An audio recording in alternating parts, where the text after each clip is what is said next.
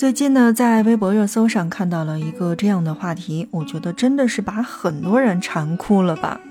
趁着心心念念的菠萝即将大量上市，那么很多人就会发现，哦，原来中国最大的菠萝生产基地，既不是海南，也不是台湾，而是在广东湛江的徐闻。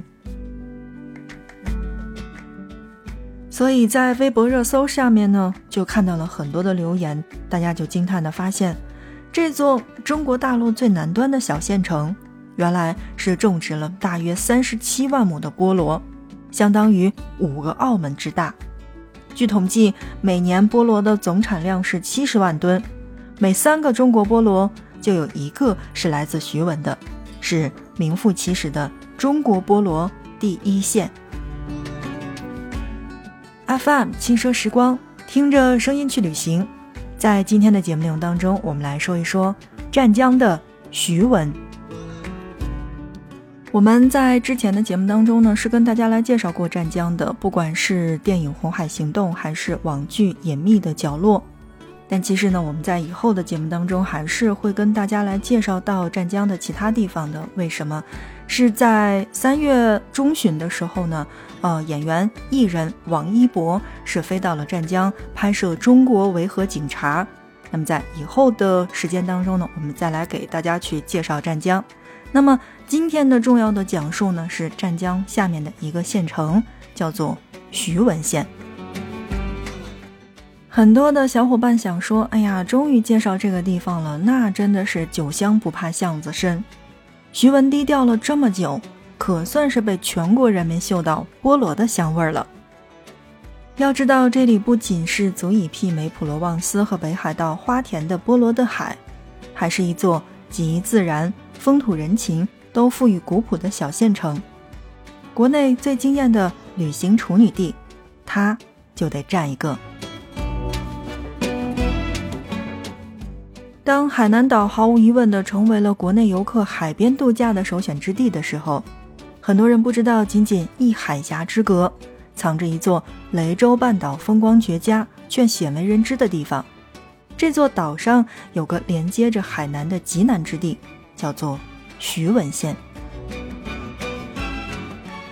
徐闻是广东省湛江市的下辖县，东西南三面环海，而往北呢是湛江市的市区以及周边的县城。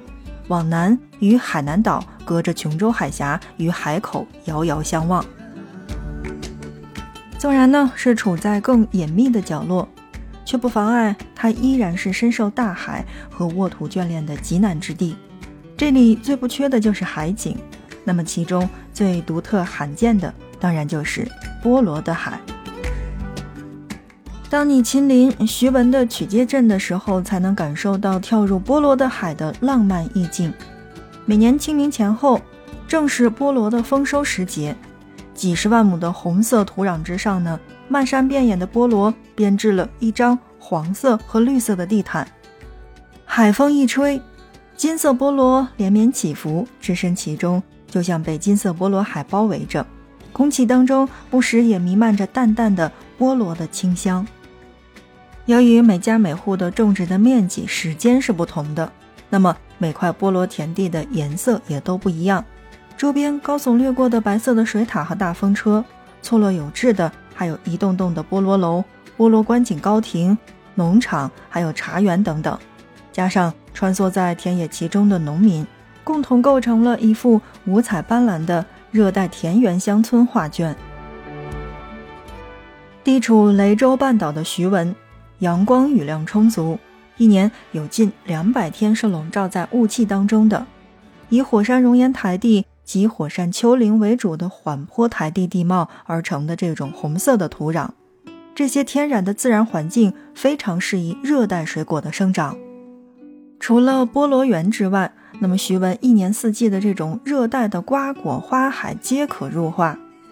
春天从良江花海开始，那么。接连着就是菠萝和荔枝，夏天是香蕉、芒果和菠萝蜜，就算是到了秋冬，这里依然还是有甘蔗和木瓜的。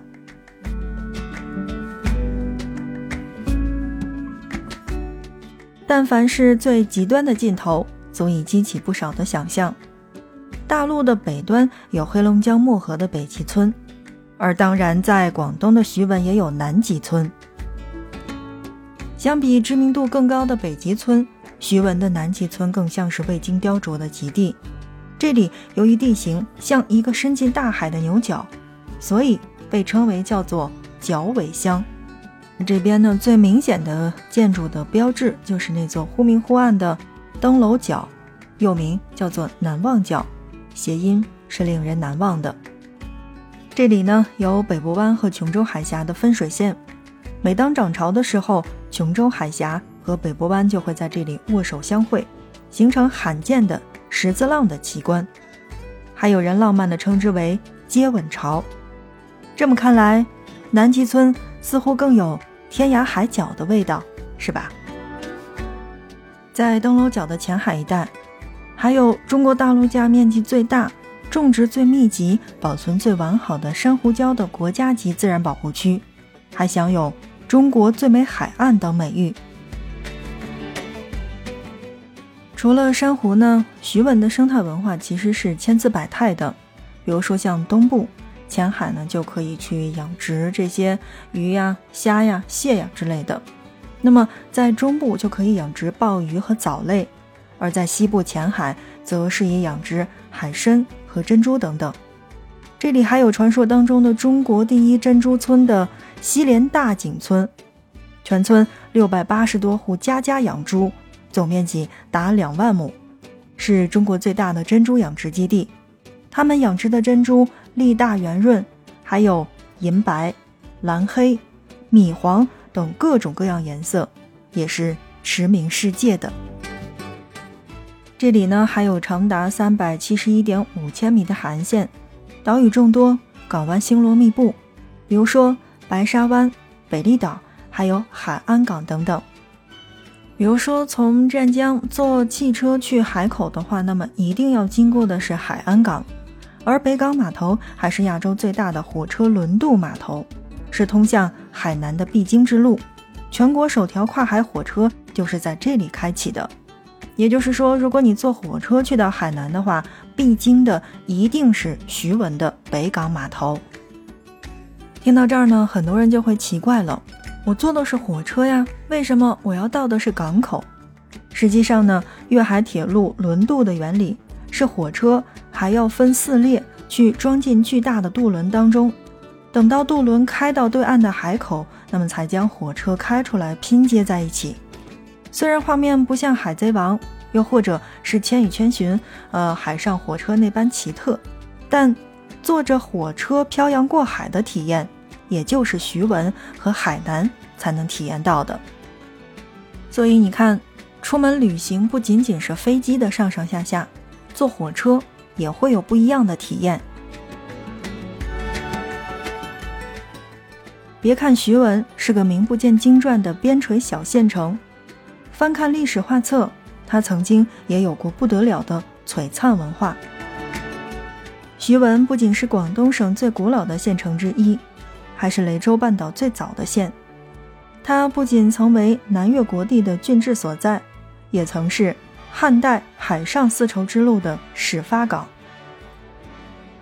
最早的史料记载可以追溯到班固的《汉书地理志》，自合浦徐闻南入海，得大洲，东西南北方千里。这段早已证实了徐闻在汉代就早已经开创了国际贸易的先河。由于它独特的地理位置，自古以来就是两汉时期我国商船驶往东南亚和印度洋的始发港，也是兵家驻防的要塞之地。由于南海丝绸之路的繁荣，早期到湛江的移民大多是来自福建南部的，他们从福建的港口出发。经台湾海峡来到雷州半岛，徐闻乃至雷州半岛的人大多认同他们的祖先是来自于福建闽南的。这就是为什么雷州话听起来有点像闽南语，听上去又比闽南语更带三分的烈性。南来北往的风，不仅给雷州半岛带来了丰富的物质和物产，还混杂出了国内古朴不凡的雷州文化。徐闻也是典型的雷文化城之一，当地各种各样的习俗、语言和建筑风格都带着鲜明的雷州文化特色，比如说像雷剧、雷歌、雷州换鼓等等。在徐闻，大海是生活的灵魂。徐闻之名就是由海而生，因其地迫海，涛声震荡，徐徐而闻乎而得名。听着就有一种海风徐徐而来的惬意。这里没有大山大河，也没有闻名于世的古迹，但处处都有一种让人会心一笑的海波徐徐，清风凉甜，瓜果花甜。海边潮至，树徐徐闻乎，陌上花开，可缓缓归意。徐闻这座有菠萝的小城，提供了。一种淡定从容的节奏和姿态，徐徐也挺好。好的，亲爱的小伙伴们，那在今天的节目当中呢，我们来跟大家讲到的是湛江的徐闻县，讲到了这个中国最大的菠萝生产基地。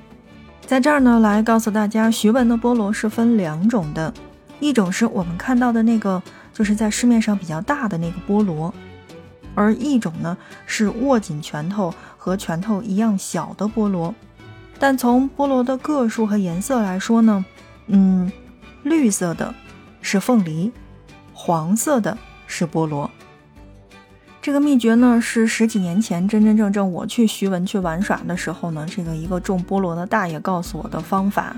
呃，我觉得还是挺受用的吧，因为单从口感上来说呢，这个凤梨和菠萝最大的不同就是一种是特别特别扎嘴。一种是不扎嘴的，那么味道上是没有办法区分的话，颜色和个头是完全可以区分凤梨和菠萝的区别的。那不知道我说的对不对？是不是还有人比我还懂？那么可以在节目下方来留言。好的，那看看时间，今天的节目就是这样了，感谢大家的收听。如果大家觉得这一期节目还不错的话，欢迎你的转发和点赞。那我们下一期不见不散。